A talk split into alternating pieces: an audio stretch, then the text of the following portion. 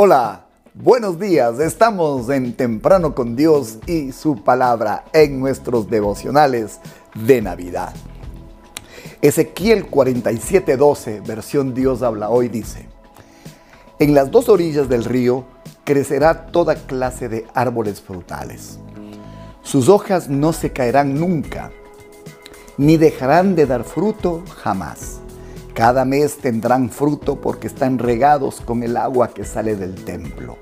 Los frutos servirán de alimento y las hojas para medicina. Con ustedes esta mañana, el árbol de Navidad.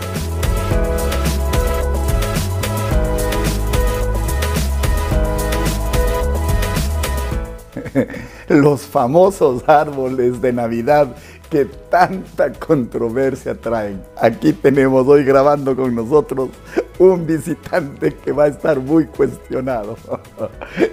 Bien, esta es una costumbre emblemática junto al pesebre en la iglesia del Señor con respecto a la celebración de Navidad.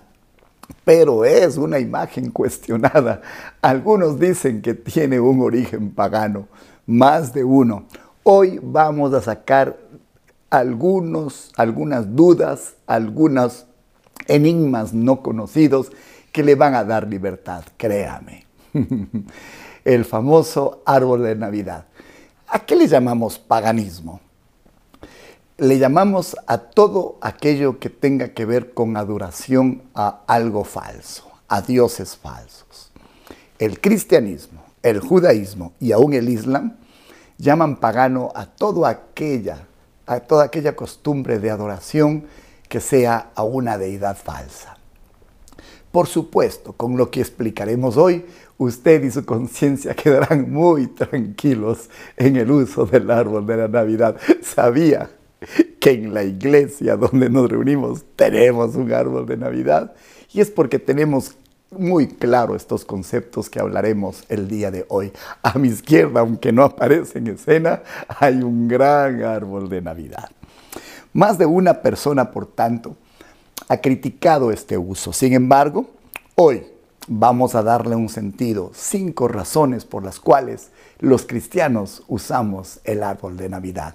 Este se viene usando desde el Renacimiento. Es decir, imagínense, es una costumbre que empezó allá en el año 1500 y algo. Vamos a aprender cinco sentidos que le dan uso al, al árbol de Navidad para un cristiano. Primero, el árbol es un símbolo de vida. El árbol tenía que ser verde como un sinónimo de la vida que se genera en él. No es precisamente el cristianismo el que primero empieza a decorar casas con árboles. Esta es una costumbre que viene aún desde culturas como la egipcia, como la china, donde ya se usaban los árboles como un elemento decorativo. Para los cristianos en el Renacimiento se empezó a usar el árbol como un símbolo de vida, como un símbolo de la generosidad de Dios en la naturaleza.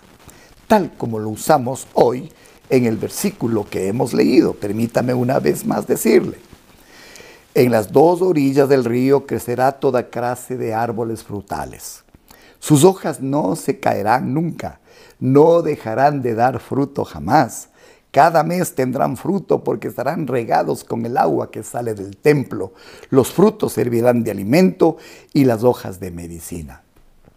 Por tanto, el árbol de Navidad en su casa el árbol de Navidad en su iglesia es sinónimo del árbol con vida, es vida, es sinónimo de ese árbol que es regado por la misma, por, las mismas aguas de Dios que vienen desde su casa.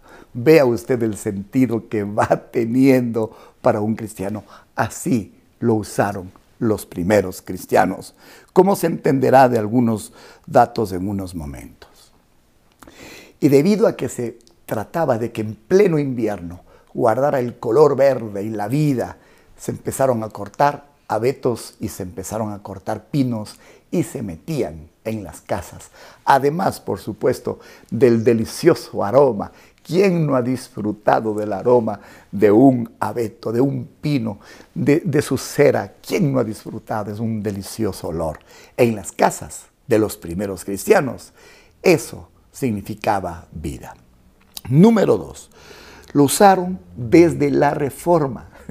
He aquí un dato que causará sorpresa a todos. El principal impulsor del uso del árbol de la, de la Navidad fue nada más y nada menos que Martín Lutero, el padre de la Reforma. Él fue el de la idea de que se usaran los árboles en todas las casas de los creyentes. ¿Cuál era el criterio que usó Martín Lutero? De que éste debía ser usado como un símbolo recordatorio de vida al nacimiento de Jesucristo, como un recordatorio de la salvación de este mundo. Sí, nada más y nada menos que el generador de la reforma es el que dijo y promulgó el uso del árbol de la Navidad.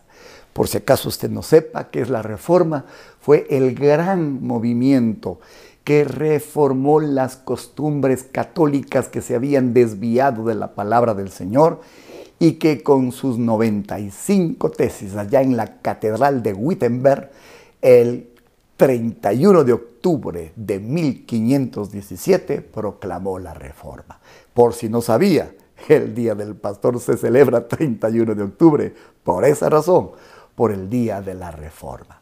Bien, entonces, en medio de tantos cambios que generó este sacerdote agustino católico Martín Lutero, él impulsó el uso del árbol de la Navidad. Él hizo que se colocaran en los árboles manzanas, se colocaran naranjas. Esa era la costumbre que impulsó Lutero como un sinónimo de vida en aquel tiempo. De tal manera que si usted se pudiese remontar a 1517, encontraría en la casa de Martín Lutero, que por cierto se casó con una monjita que dejó los hábitos. Esto está causando un poco de sorpresa a algunos. Había un árbol en su casa en Navidad donde colgaban naranjas y colgaban manzanas. Así fueron los primeros árboles de Navidad. Número 3. El árbol de Navidad emula el árbol del paraíso. No sé si usted sepa, escuche con atención Génesis 2.19, perdón, 2.9. El Señor Dios hizo que crecieran del suelo toda clase de árboles, árboles hermosos que daban frutos deliciosos, número uno. Número dos, en medio del huerto puso el árbol de la vida. Y número tres, el árbol del conocimiento del bien y del mal. A veces hay una confusión en la iglesia del Señor. Número uno, había todo tipo de árboles, pero hubo además de esos árboles dos particulares. El uno, el del conocimiento del bien y del mal, y el otro, el árbol de la vida.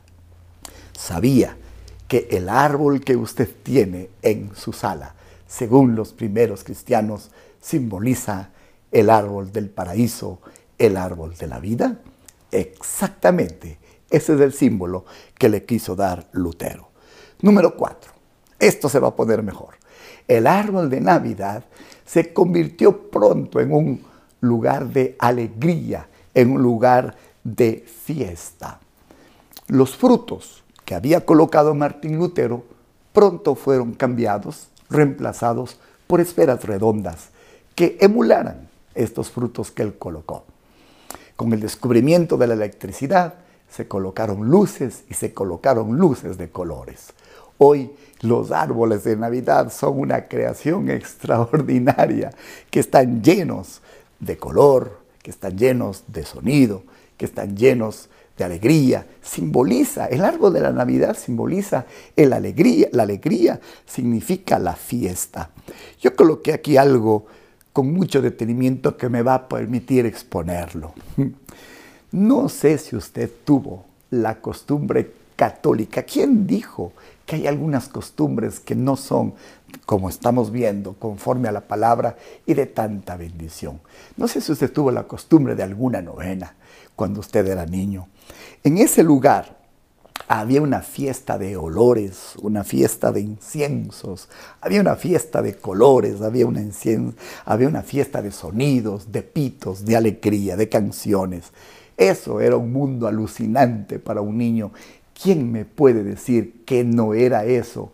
Un evento lleno de alegría, lleno de color, lleno de expectativa, lleno de dulces aromas. Pues bien, eso es lo que queremos hacer precisamente en esta época, celebrando con este acontecimiento la Navidad, con este elemento la Navidad. Por tanto, nuestro árbol, que sea la expresión de luces, de colores. Además, la costumbre era coronar el árbol con una estrella de Navidad. ¿De qué estamos hablando con esa estrella? Nada más y nada menos de aquella que nació, según la escritura, allá en el horizonte, para guiar a los sabios de Oriente hasta el lugar donde nacería Jesús. Así que si en su árbol hay arriba hay una estrella, imagínense el sentido que tiene. Oh sí, esto es lo que Dios quiere a través de estos elementos mostrarnos en la vida de cada uno de nosotros los cristianos. Por tanto, el árbol es una fiesta. El árbol es un símbolo de alegría. Y finalmente, el árbol de Navidad es un sitio para los regalos. Los tan cuestionados regalos que a todos nos gusta y que todos criticamos. Mire lo que dice Mateo 2, 10, 11. Cuando vieron la estrella, se llenaron de alegría los sabios de Oriente. Entraron en la casa y vieron al niño con su madre María y se inclinaron y lo adoraron. Luego abrieron sus cofres de tesoro y le dieron regalos de oro, incienso y mirra. Además, debajo de un árbol que hay, hay regalos. Y estos regalos están ejemplificados con aquellos que los sabios de Oriente llevaron a Jesús para honrarle como rey. Haga de la Navidad una fiesta de alegría.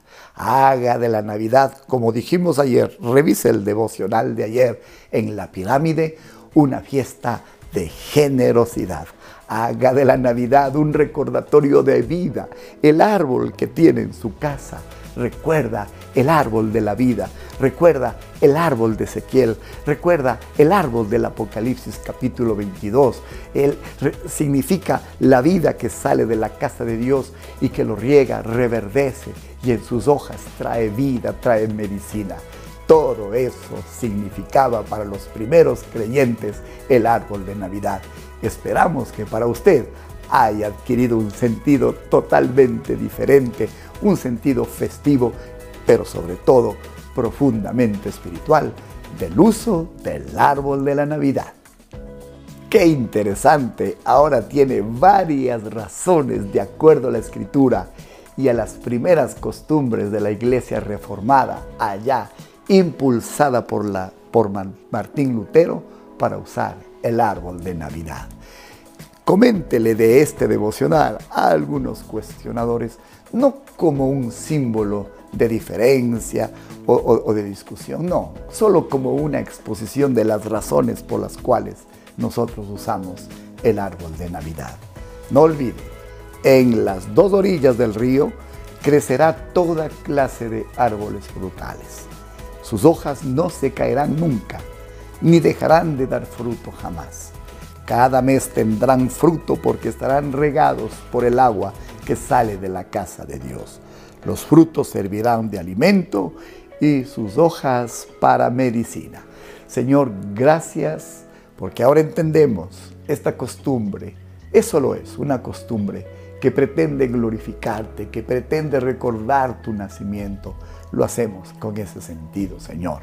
En Cristo Jesús te agradecemos que podemos ser libres y celebrar con libertad de conciencia todos estos símbolos que tienen que ver con esta fecha tan especial, el día que tú naciste. En el nombre de Cristo Jesús, amén y amén. Y si no sabía, ni siquiera nació un 25 de diciembre, eso también está comprobado, pero lo celebramos. Esperamos que en Comunidad de Fe, ahí en YouTube, pueda usted siempre encontrar enseñanzas que le liberan, que le bendicen, que alumbran su entendimiento y que le dan libertad. Estamos también en Spotify.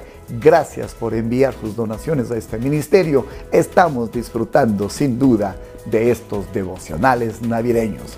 Pasado mañana tenemos nuestro festival en nuestra iglesia, donde a que no puede imaginar cuál es una de las figuras centrales de ese festival, el árbol de Navidad. Hasta vernos el día de mañana.